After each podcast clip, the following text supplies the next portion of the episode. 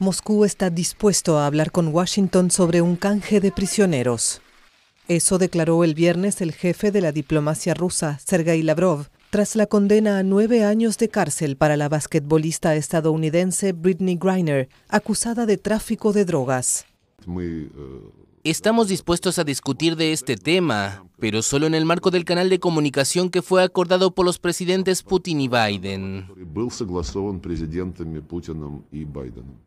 El presidente estadounidense Joe Biden calificó el jueves de inaceptable la condena de la doble campeona olímpica.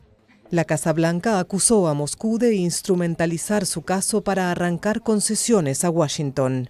El secretario de Estado estadounidense, Anthony Blinken, que entabló conversaciones con su homólogo ruso la pasada semana sobre un posible intercambio de prisioneros, indicó el viernes que Washington continuará discutiendo con Moscú.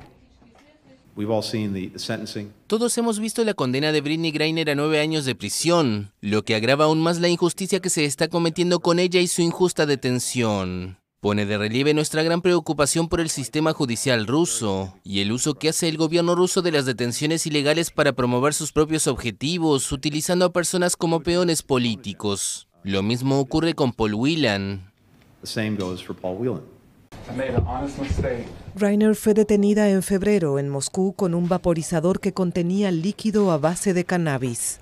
Aunque admitió haber estado en posesión de esta sustancia, aseguró haberla traído a Rusia sin darse cuenta y usarla legalmente en su país como analgésico.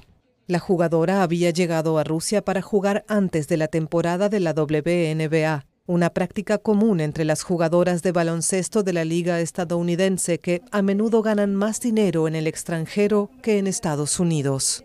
El dictamen de la instancia rusa ha levantado una gran indignación, sobre todo en el mundo del deporte.